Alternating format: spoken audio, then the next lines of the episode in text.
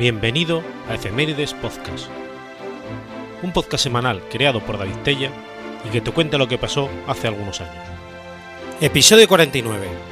Semana del 21 al 27 de noviembre.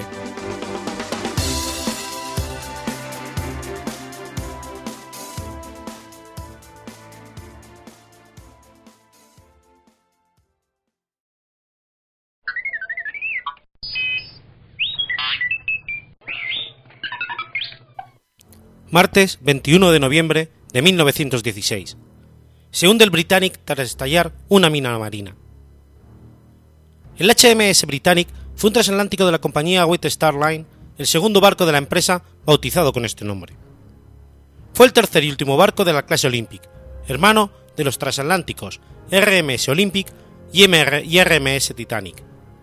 Su construcción estaba en su etapa inicial cuando zarpó el Titanic en su infortunado viaje inaugural había sido construido para transportar pasajeros y debería haber navegado con el acrónimo RMS, pero fue requisado en la Primera Guerra Mundial y solo funcionó como transporte de tropas y buque hospital hasta su hundimiento en 1916. La construcción del Britannic, inicialmente llamado Gigantic, se inició el 30 de noviembre de 1911, en el astillero Harland and Wolff de Belfast, en la misma grada donde se había construido el Olympic. La White Star Line siempre negó que el buque iba a llamarse Gigantic, pero la mayoría de las fuentes dicen que el barco iba a ser llamado así. Fue votado el 26 de febrero de 1914. El HMHS Britannic era muy similar en su diseño original al malogrado Titanic, pero a causa del naufragio de este en abril de 1912 se le hicieron varios cambios al diseño que consistieron en cubrir con doble fondo todo el barco y aumentar el número de botes salvavidas a más del doble, usando unos grandes pescantes en los que cabían hasta seis botes, llamados pescantes pórtico. Los botes salvavidas, además, eran más grandes que los de sus hermanos. Dos de ellos eran motorizados, equipados con aparatos de radio. Adicionalmente se le hicieron mejoras al sistema de compartimentos estancos, para que en caso de siniestro, el gran Deep buque se hundiese en tres horas. En agosto de 1914, la Primera Guerra Mundial comenzó, y aún no había completado los interiores totalmente. El alojamiento y equipamiento se vio retrasado por problemas financieros entre el Harland Wolff y la International Mercantile Marine Company. El Britannic y su hermano, Olympic, fueron amarrados en los muelles de Belfast durante casi 10 meses hasta definir sus destinos por el almirantazgo. El 13 de noviembre de 1915, el Britannic fue requisado finalmente como buque hospital, siendo adecuado y pintado de color blanco con una gran línea verde en el costado, y le fueron incorporadas unas grandes cruces rojas, iluminadas con 125 bombillas. La White Star Line había anunciado que el buque zarparía en la primavera de 1915 realizando la ruta Southampton-Nueva York en su viaje inaugural, pero el comienzo de la Primera Guerra Mundial cambió el destino del Britannic convirtiéndolo en buque hospital con 3.300 camas para heridos. El Britannic comenzó su servicio como barco hospital el 23 de diciembre de 1915 bajo el mando del reconocido capitán Charles Bartlett. Al servicio de la Cruz Roja Británica, realizó viajes hacia Mudros, en la isla de Lemnos, Grecia, evacuando a los soldados heridos en la batalla de Galípoli. También pasó un mes como hospital flotante frente a Cowes, en la isla de Bright, Inglaterra. Más tarde regresó a los astilleros Harland and Wolff para ser adaptado otra vez como barco de pasajeros, pero el almirantado británico lo volvió a reclamar para realizar servicios de guerra. Antes de su último viaje, el Britannic volvió a realizar dos viajes más a Mudros. El 12 de noviembre de 1916, el Britannic zarpó desde Southampton, iniciando su sexto viaje. Después de haber repostado en Nápoles, el 21 de noviembre, mientras cruzaba el canal de Kea en el archipiélago griego, a las 8 y 12 de la mañana, hubo una explosión causada por una mina, millas al oeste de Port San Nicolo. Esta explosión causó daños limitados en el lado de estribor. Después hubo seguidamente una gran explosión interna que causó serios daños a la estructura del barco, y comenzó a escorarse por el lado de estribor.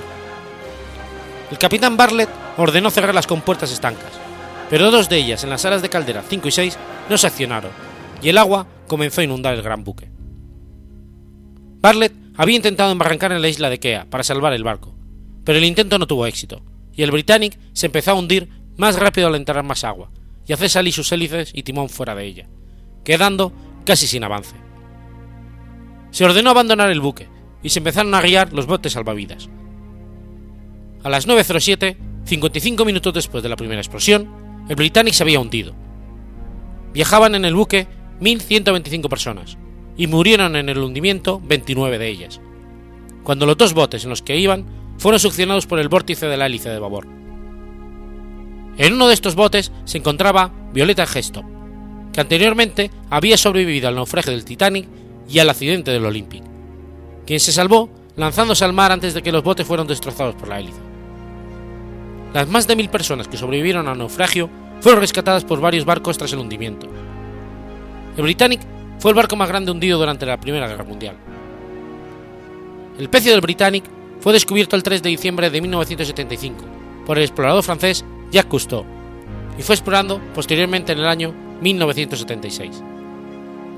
El Britannic fue localizado en las coordenadas 37 grados 42 minutos 5 segundos norte, 24 grados 17 minutos 2 segundos este, a una profundidad de 120 metros, solo accesible a buzos de gran profundidad.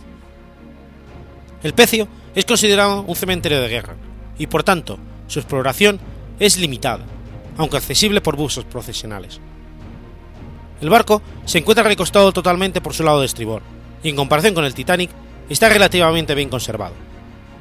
Tiene la, proa retorcida a causa del hundimiento, y fijada al resto del casco por unas pocas piezas en la cubierta B, y tiene además un gran agujero proyectado hacia afuera que sugiere una gran explosión interna.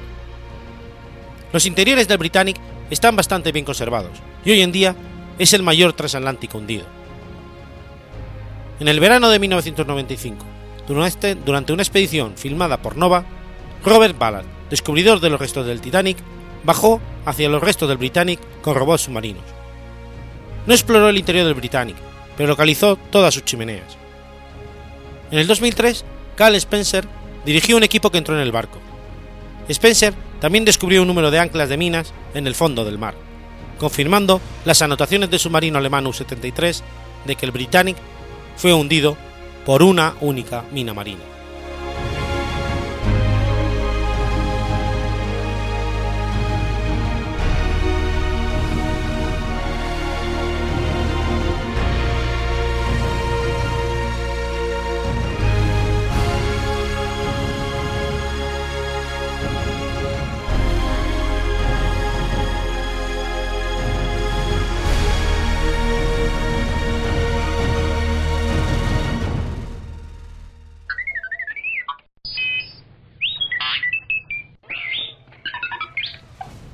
Sábado 22 de noviembre de 1428.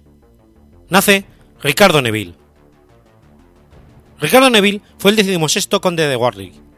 Se le conoció como el hacedor de reyes, ya que como el hombre más rico de Inglaterra, fuera de la familia real, utilizó su poder para derrocar al Lancaster Enrique, Enrique VI, para sustituirlo por el yorquista Eduardo IV, y posteriormente restaurar al mismo Enrique VI.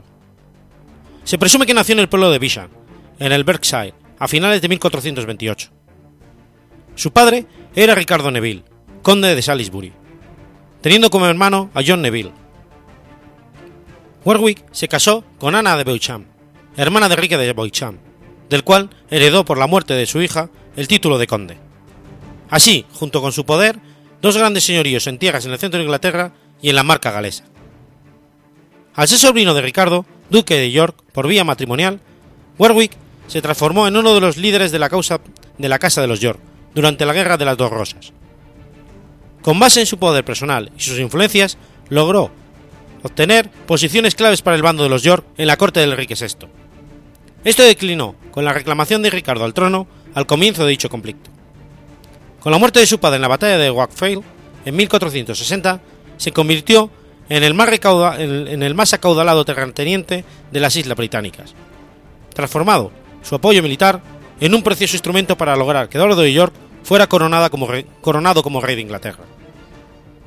De hecho, con el futuro rey Eduardo sostuvo una estrecha relación durante los primeros años de su reinado, cuando Warwick aplastó las rebeliones de los Lancaster en el norte del reino. A finales de la década de 1460 entró en conflicto con el rey, principalmente por el matrimonio de Eduardo con Isabel Wonville en 1464, Al hacerse pública esta situación, Warwick quedó en ridículo ya que intentaba casar al rey con alguna princesa francesa, con el fin de mejorar la relación con Francia. Además, fue desplazado en la corte por la familia de la nueva reina, quienes ganaron influencia sobre el rey, quien de paso objetó el matrimonio de los hermanos del rey, Ricardo de Gloucester y Jorge de Clarence, con sus hijas Ana e Isabel. En materia política, se enfrentó con Eduardo por aliarse con Borgoña en vez de Francia, con quien creería prioritario llegar a un acuerdo que pusiera término a la Guerra de los Cien Años. En 1469, buscando recuperar influencia, se alió con el celoso hermano del rey, Jorge, quien se casó con su hija mayor Isabel. Sus fuerzas conjuntas derrotaron a las tropas reales en la batalla de Deathcote, donde capturó al monarca, manteniéndolo bajo su custodia y gobernando por un tiempo en su nombre. En la misma batalla tomaron prisioneros al suelo del rey y a su segundo hijo, ordenando que fueran decapitados el 12 de agosto del mismo año. Sin embargo, su buena fortuna no duró mucho, puesto que su hermano John Neville permaneció fiel al rey, además de serle muy complicado gobernar con el rey prisionero. Lentamente lo fue dejando en libertad, pudiendo recuperar el poder político a finales de 1470. La venganza no se hizo esperar, ya que apenas recuperado Eduardo, intentó realizar un nuevo golpe, que fue reprimido por Ricardo, y que significó partir al exilio en Francia bajo cargos de traición, donde se refugió en la corte del rey Luis XI. En este lugar coincidió con su antigua enemiga, la reina Margarita de Anjou, con quien tramó una invasión con el fin de reponer a su esposo, el, Enrique, el rey Enrique VI.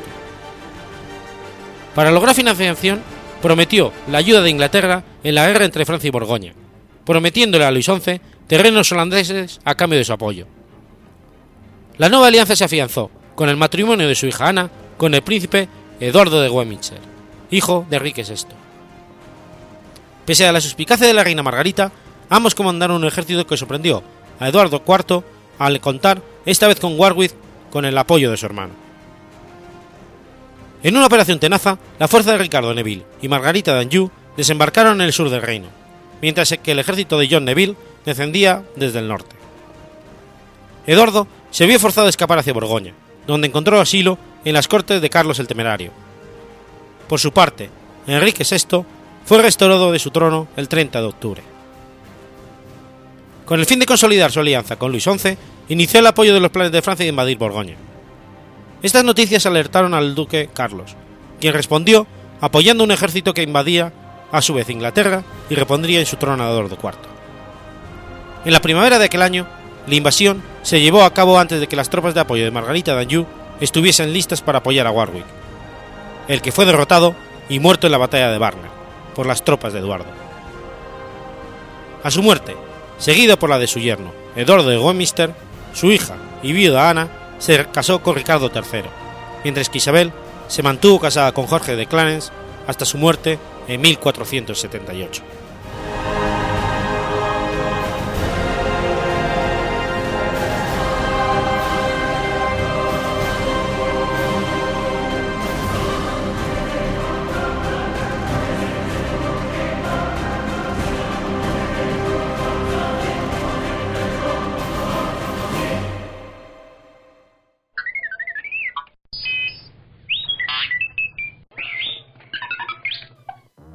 Sábado 23 de noviembre de 1963.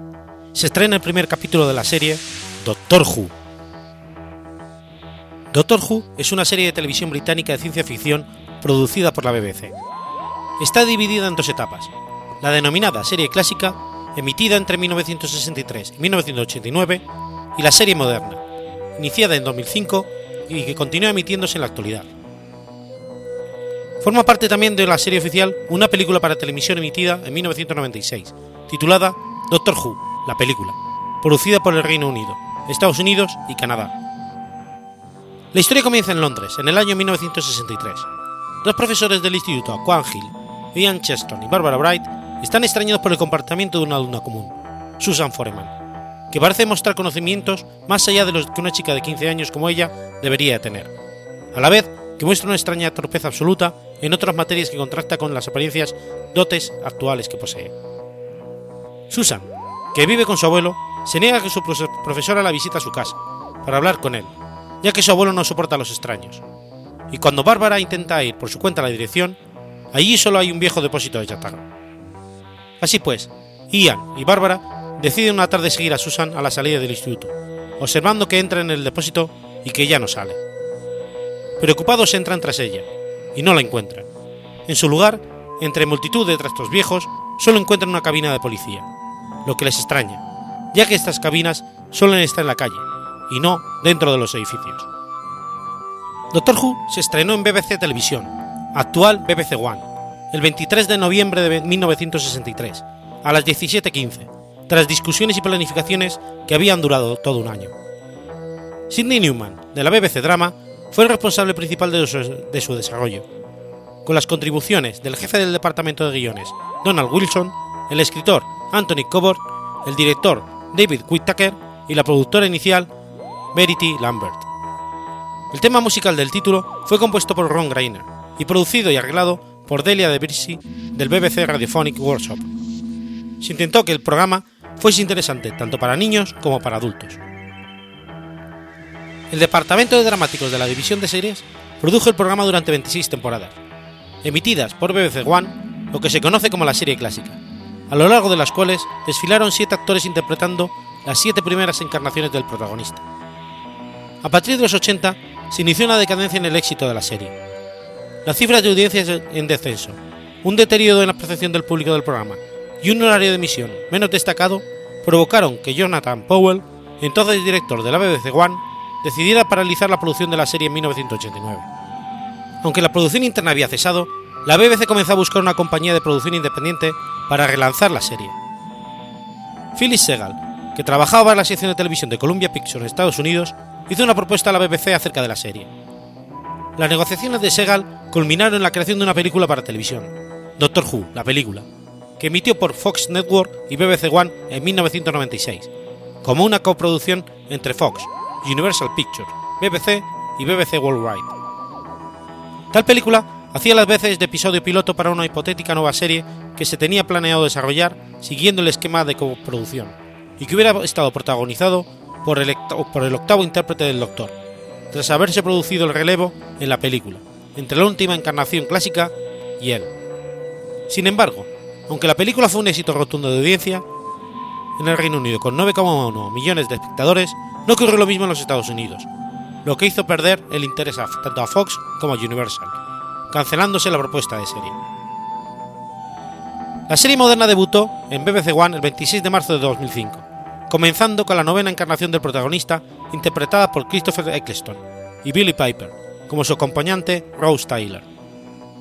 En el rotundo éxito de audiencia del primer episodio, Rose, con más de 10 millones de espectadores, la BBC encargó inmediatamente dos temporadas más, ya protagonizadas por el décimo actor en el papel principal, David Tennant, y se constituyó la tradición de hacer un episodio especial navideño cada año, además de seguir encargándose temporadas anuales. Tennant debutó en la serie en la escena de regeneración del último capítulo de la primera temporada, el 18 de junio de 2005, y más extensamente en un especial navideño el 25 de diciembre del 2005, mientras que la segunda temporada se iniciaba el 15 de abril del 2006.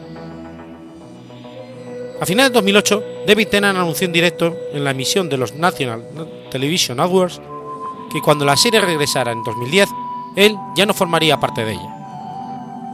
Russell T. Davis también abandonó la coproducción, no sin antes crear y rodar con Tennant como, como protagonista cinco especiales durante 2009, para narrar la transición entre el final de la temporada del 2008 y el principio de la del 2010, así como para darle salida al décimo Doctor y recibir al undécimo, el joven Matt Smith, cuya primera aparición se produjo en el último de estos especiales. El 3 de abril de 2010 se estrenó la quinta temporada de la serie, presentando oficialmente al nuevo Doctor con Karen Gillan interpretando a su acompañante, Amy Pond, a los que se uniría el prometido y después marido de esta, Rory Williams, a mitad de la misma temporada. Gillan y Derwill dejaron la serie el 29 de septiembre de 2012, al final de la primera parte de la séptima temporada, y Jenna Coleman se convirtió en la nueva compañera del Doctor, Clara Oswald, a partir del especial navideño del mismo año.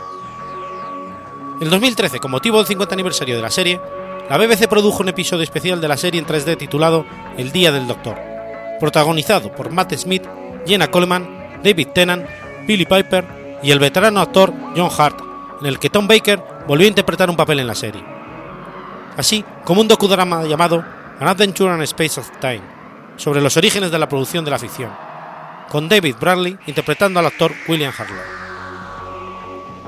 El 1 de junio de 2013, Matt Smith anunció que no estaría presente en la octava temporada de la serie y que abandonaría Doctor Who en el especial navideño de 2013.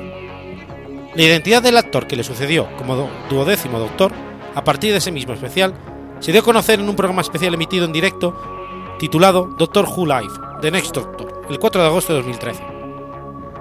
Allí se reveló que el duodécimo Doctor sería Peter Capaldi, que ya había aparecido anteriormente en la serie de los, en los episodios Los Fuegos de Pompeya.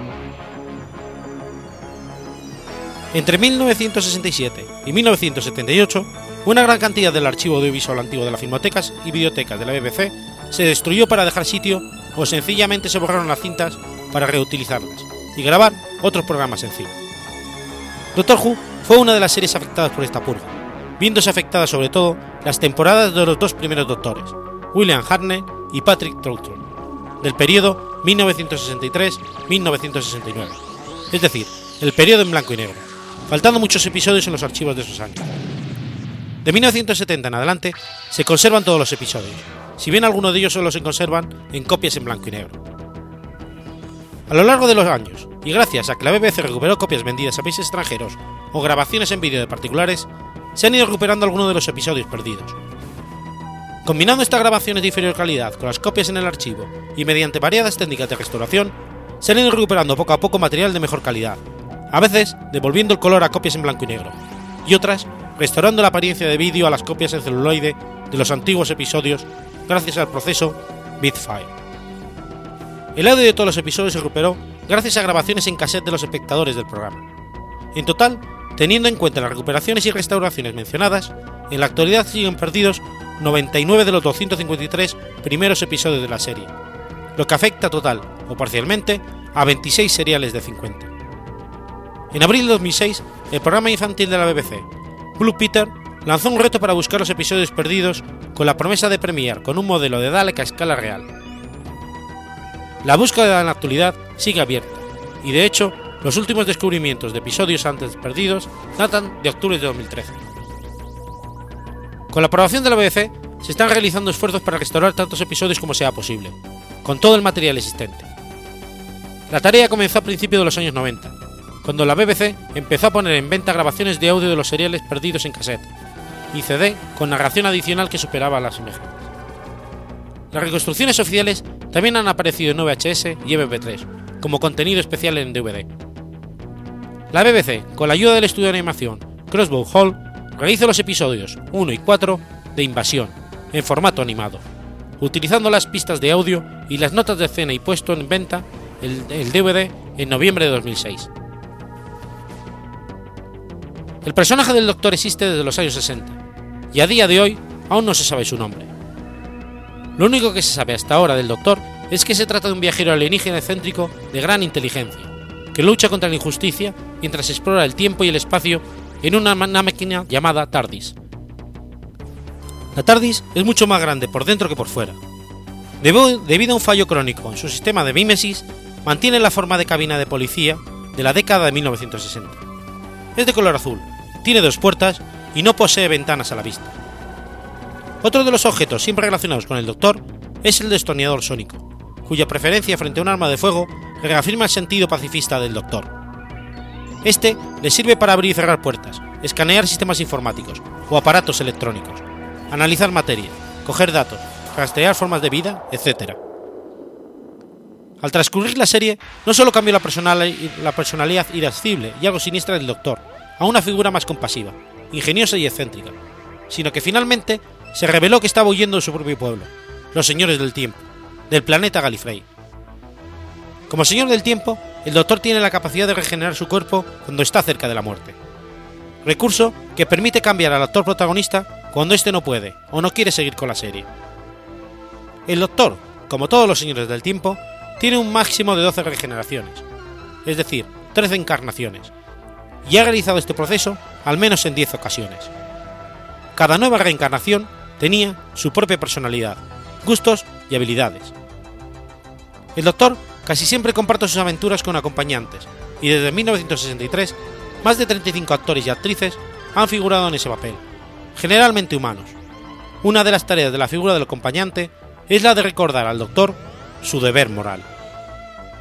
El propósito del acompañante es proporcionar un elemento con el que la audiencia se pueda identificar, descubrir información sobre el Doctor que actúa como una misteriosa figura paterna y hacer avanzar la historia realizando preguntas o metiéndose en los problemas. El Doctor generalmente encuentra nuevos acompañantes y pierde los antiguos, algunas veces para regresar a su hogar o buscar nuevas causas en mundos que han visitado, y en ocasiones han muerto durante el curso de la serie.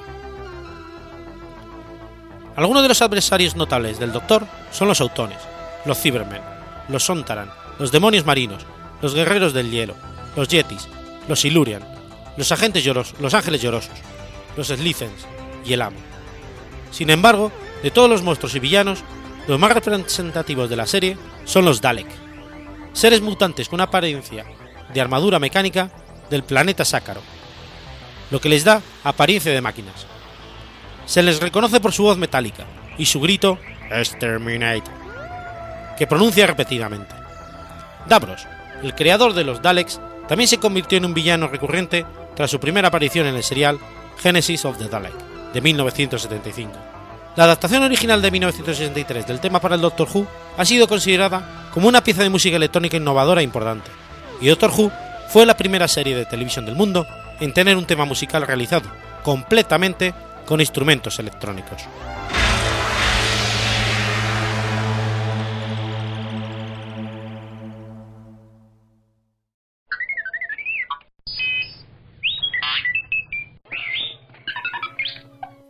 Miércoles 24 de noviembre de 1971.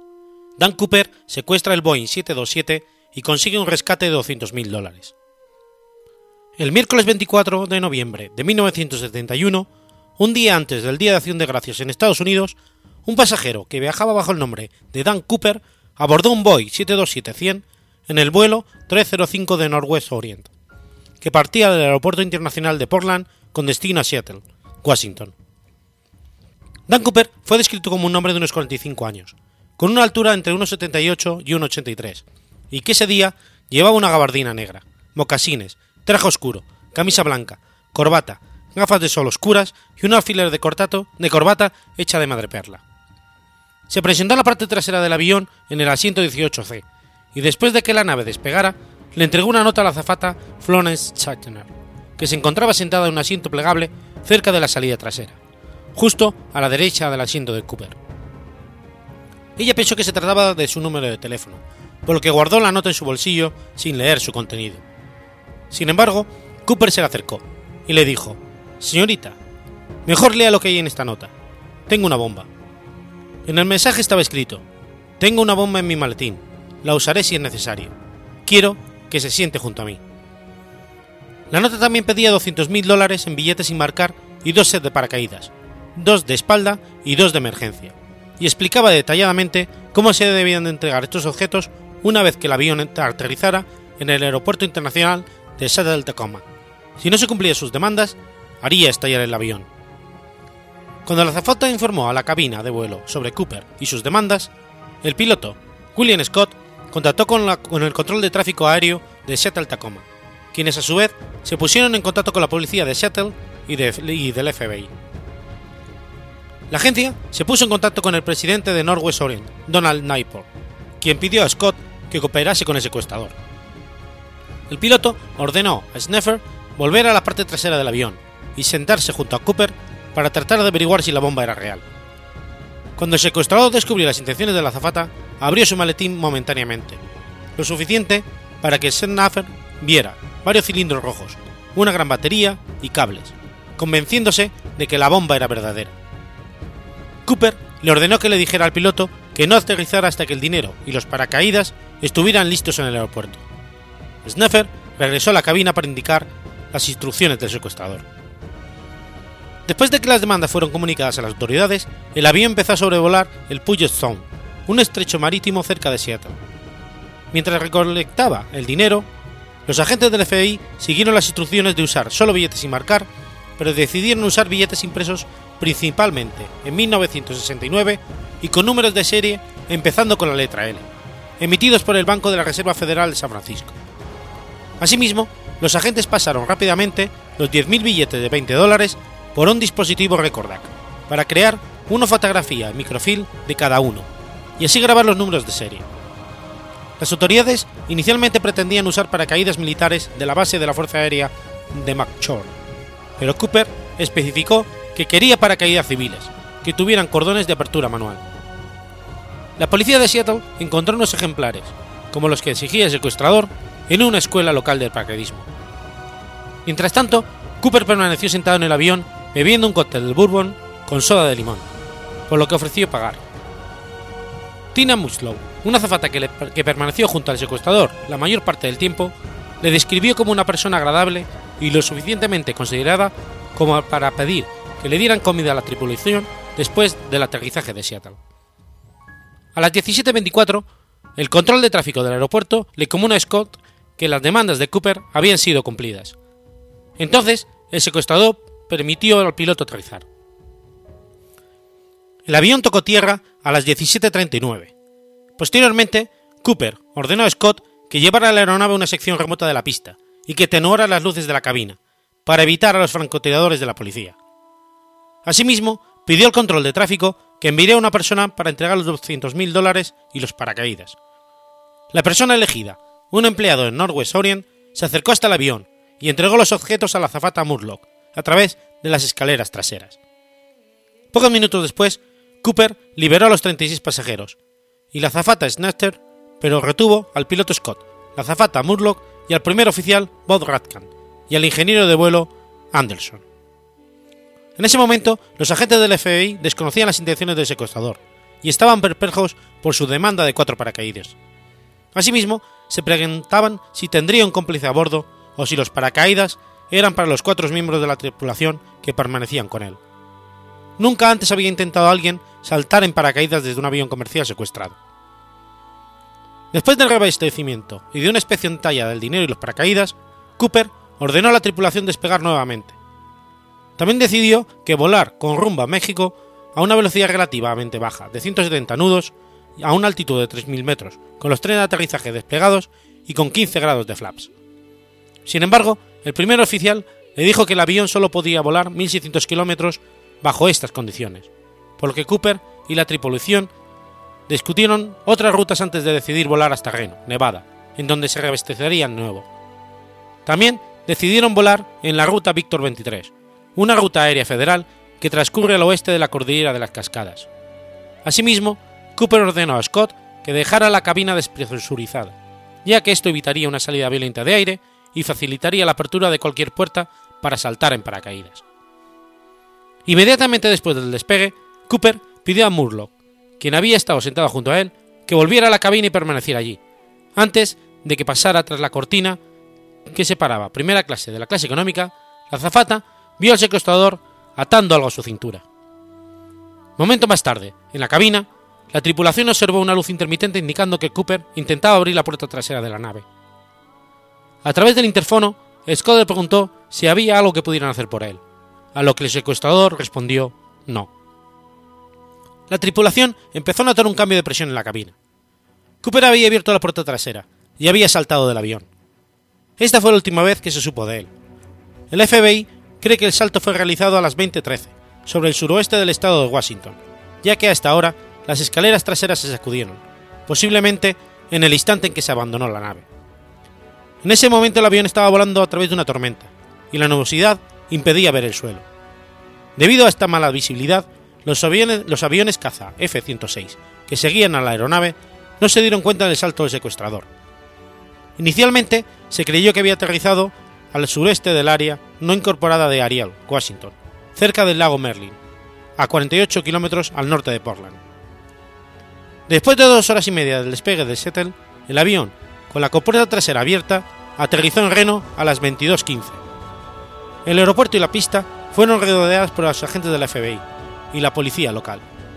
Tras comunicarse con el capitán Scott, se determinó que Cooper había abandonado la aeronave y los agentes abordaron el avión para buscar cualquier evidencia que hubiera dejado, encontrando varias huellas dactilares, un acróbata con alfiler de madreperla, dos de los cuatro paracaídas y ocho colillas de cigarrillos.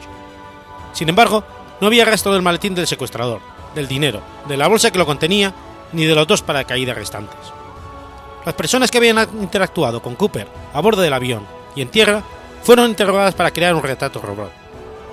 La mayoría de los testigos proporcionaron la misma descripción, por lo que el FBI estima que el retrato es una representación fiel de Cooper y lo utiliza en todos los pósteres en los que se requiere su captura. Aunque a finales de 1971 y principios del año siguiente se llevan a cabo diversas búsquedas aéreas y terrestres, no se encontró ningún rastro del secuestrador o de sus paracaídas. La velocidad del avión, 21 metros por segundo, las diferencias de altitud y la incertidumbre del momento exacto del salto dificultaron la determinación del punto de aterrizaje. Debido a esto, el FBI cree que había un cómplice en tierra, que lo ayudó a escapar. Inicialmente, el FBI trabajó junto a los policías de los condados de Clark y Cowlitz, quienes realizaron búsquedas de a pie y en helicóptero. Otros patrullaron el lago Merwin y el lago Yale en botes. Pese a que con el paso del tiempo no había aparecido ningún tipo de pista, la llegada del deshielo en la primavera favorecía que se realizara una búsqueda terrestre extensiva, llevada a cabo por el FBI y más de 200 miembros del ejército de los Estados Unidos, estaban estacionados en el Fort Lewis. La expedición examinó metro por metro el área estimada de aterrizaje durante 18 días consecutivos del mes de marzo y por otros 18 días más en el abril de 72.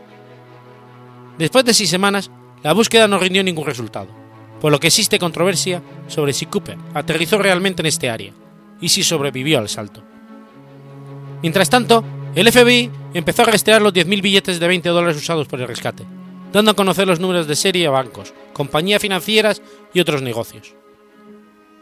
Con el paso de los años, nuevas evidencias fueron apareciendo. A finales del 78, un cazador que se encontraba al norte de la, estimada, de la zona estimada de aterrizaje encontró una pancarta con instrucciones para abrir la puerta trasera del Boeing. El 10 de febrero del 80, Brian Ingram, un niño de 8 años que estaba de picnic con su familia, encontró 5.880 billetes semidestruidos, aproximadamente a 12 metros de la orilla del río Columbia, a 8 kilómetros al noreste de Vancouver. Después de comparar los números de serie de estos billetes con los billetes entregados a Cooper, se determinó que el dinero encontrado por Ingram era parte del rescate pagado nueve años atrás. Varios científicos locales reclutados por el FBI declararon que el dinero pudo haber llegado a ese lugar después de que el Cuerpo de Ingenieros de los Estados Unidos dragara varias secciones del río en el 74. Otros expertos, incluyendo al geólogo Leonard Palmer de la Portland State University, estimaron que el dinero tuvo que haber llegado después de que el dragado hubiera finalizado, ya que Ingram encontró los billetes sobre depósitos de arcilla, que habían sido sacados del río por la draga. Con la excepción del dinero recuperado por Ingram, el resto del rescate continúa desaparecido. Los números de serie de los 9.998 billetes entregados al secuestrador se encuentran en una base de datos que puede ser consultada por el público a través de un motor de búsqueda. El secuestro provocó que se dieran grandes cambios en la seguridad de los vuelos comerciales, principalmente la edición de detectores de metales en los aeropuertos, nuevas reglas de seguridad de vuelo instauradas por la FAA y modificaciones en el diseño del 727.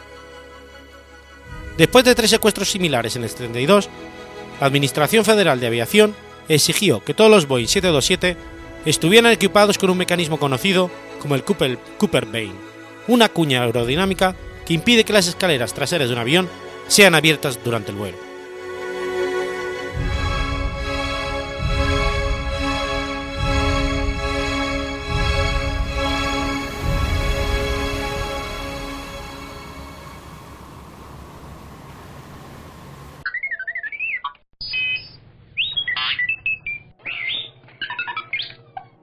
Santa Fe, Granada, miércoles 25 de noviembre de 1491. Se firman las capitulaciones de Granada.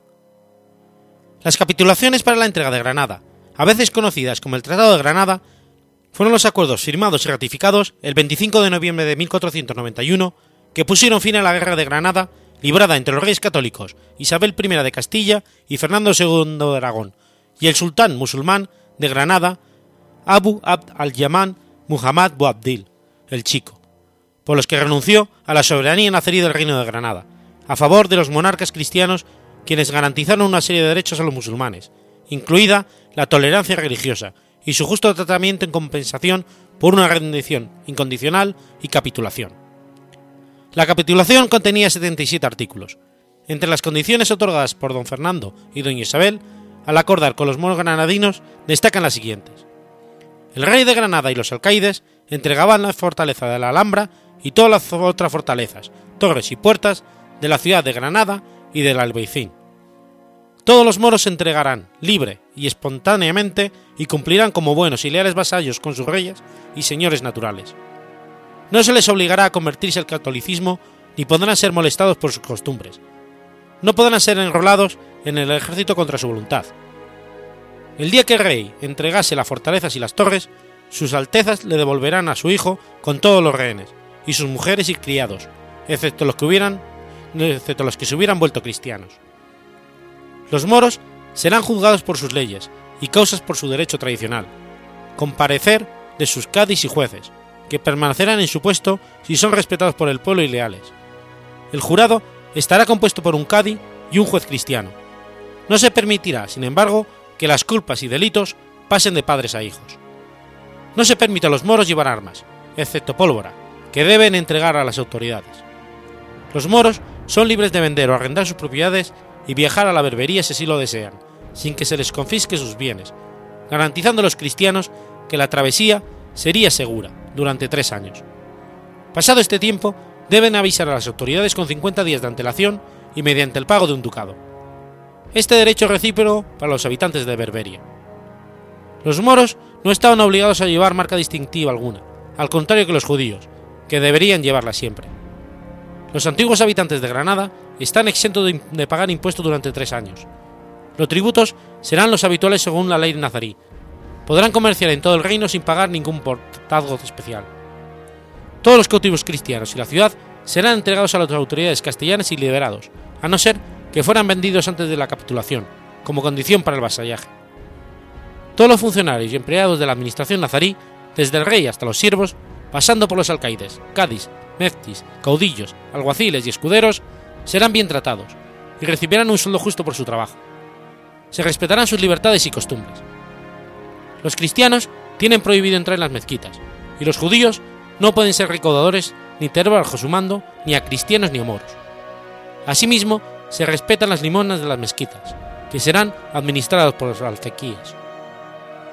Se concede una amnistía e indulto general para todos los prisioneros de Granada, incluidos los que se escaparon de las cárceles cristianas y se refugiaron en la ciudad, excepto si son canarios o negros.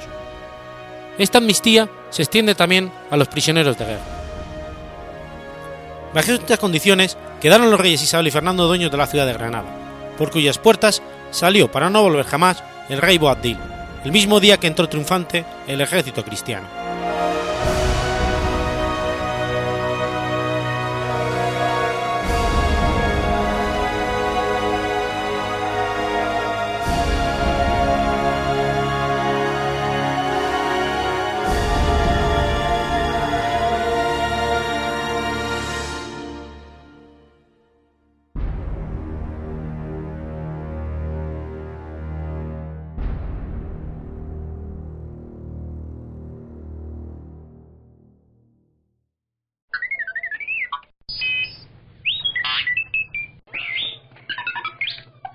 Viernes 26 de noviembre de 1926.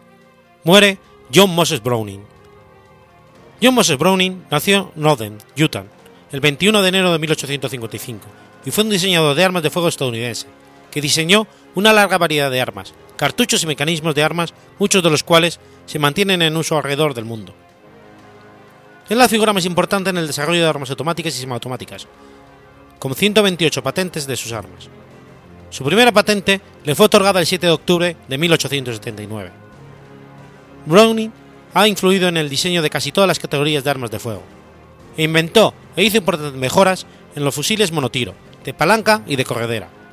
Sus más importantes contribuciones han sido en el área de las armas de carga automática. Desarrolló la pistola semiautomática con el invento de la corredera, encontrado en casi todas las pistolas modernas. También diseñó la primera ametralladora operada a gas, la ametralladora Colt Browning M1895, un sistema que superó al de retroceso de masas en popularidad. Otros diseños exitosos fueron la ametralladora Browning M2 calibre 12-70 o el fusil automático.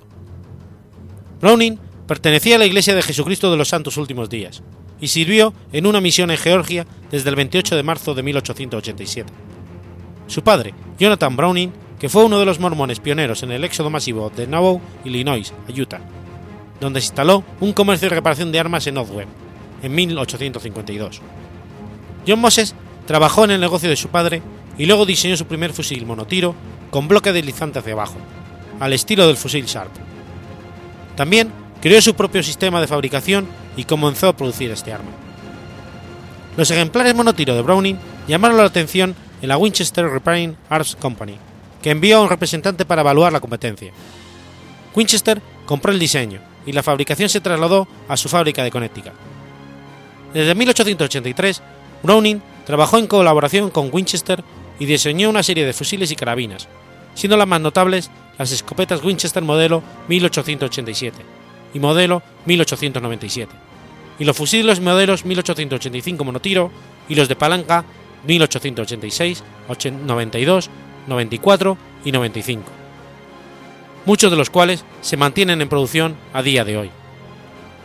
Tal vez el arma más infame de diseño de Browning fue la pistola FN modelo 1910.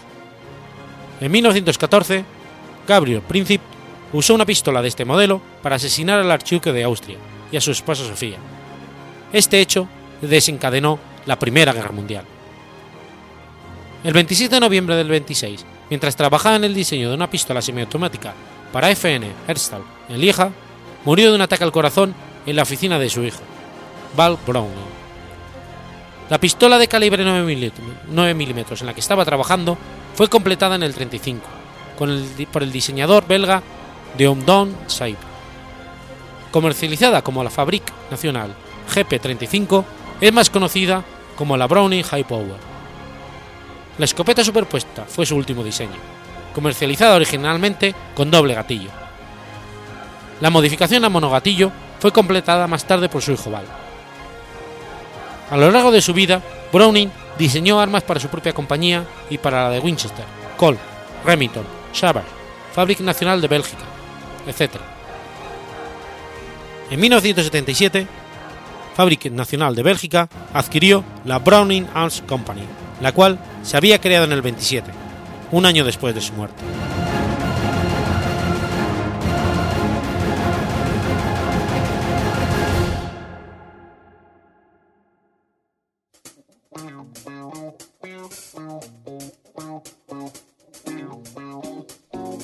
¿Conoces la Asociación de Escuchas de Podcasting?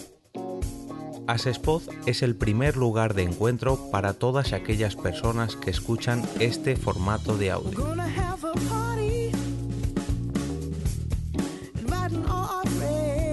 Compartimos, comentamos y escuchamos una gran cantidad de podcasts, pero seguro que no los conocemos todos. Nos falta este que estás escuchando ahora mismo.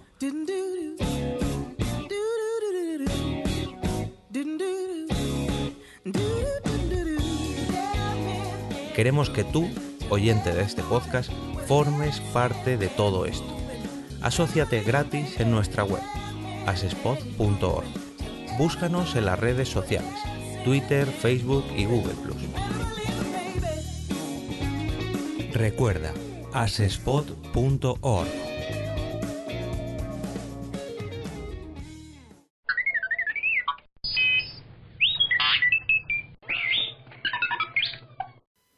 domingo 27 de noviembre de 1701. Nace Anders Celsius. Anders Celsius fue un físico y astrónomo sueco. Es conocido por idear la escala de temperatura centígrada en la que se basa el sistema utilizado en la actualidad, que se denomina Celsius en su memoria. Fue profesor de astronomía en la Universidad de Uppsala, supervisando la construcción del Observatorio de Uppsala, del que fue nombrado director en 1740. En 1733 publicó una colección de 316 observaciones de auroras boreales. En 1736 participó en una expedición a Laponia para medir un arco de Mediterráneo de meridiano terrestre, que confirmó la teoría de Isaac Newton de que la Tierra se achataba en los polos. En una memoria que presentó a la Academia de Ciencias sueca, propuso su escala centígrada de temperaturas, aunque diferente a la conocida posteriormente como escala Celsius. Durante el siglo XVI, un termómetro era graduado como frío colocándolo en una cueva y caliente exponiéndolo a los rayos del sol estival o sobre la piel caliente de una persona. Más tarde, el francés Remor lo graduó respecto a la temperatura en la que se congelaba el agua a nivel del mar y a la que hervía a nivel del mar, pero su escala iba de 0 a 80 grados. En Suecia se utilizaba la escala Fahrenheit, pero en 1742 Celsius propuso sustituir esta escala alemana por otra inversa en la que el punto correspondiente a la temperatura 100 grados equivalía a la temperatura de congelación del agua a nivel del mar, mientras que la temperatura de 0 grados coincidía con su punto de ebullición, al mismo nivel medio marino. La escala, por tanto, indicaba un descenso de grados cuando el calor aumentaba, al contrario de como es conocida actualmente. Su compatriota, el científico Carlos von Linneo, invertiría esta escala tres años más tarde, aunque la escala resultante ya había sido previamente introducida en Francia por Jean-Pierre Crispin en el año 1743. Celsius murió el 25 de abril de 1744 y está enterrado en una iglesia, junto a su abuelo.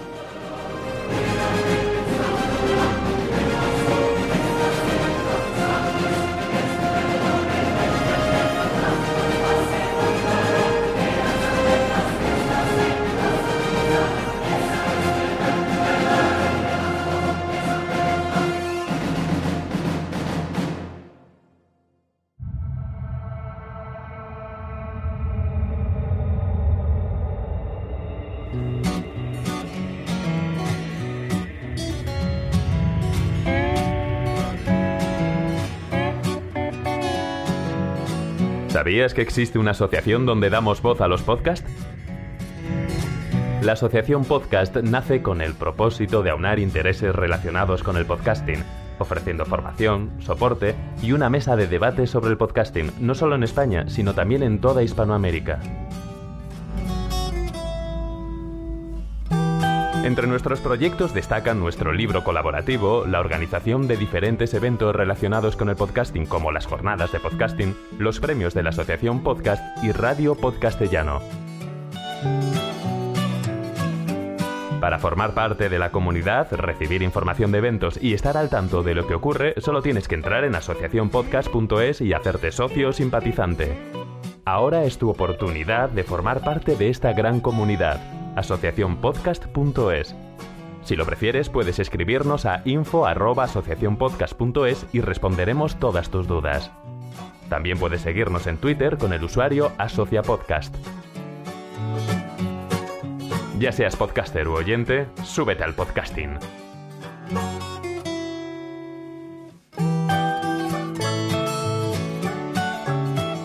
Gracias, de nada. Súbete al podcasting.